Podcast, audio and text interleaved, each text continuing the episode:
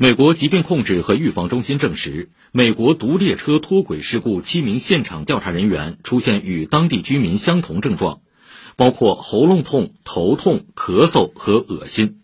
疾控中心调查人员的遭遇证明俄亥俄州东巴勒斯坦镇居民报告的症状的确存在且与毒列车事故对环境的影响有关。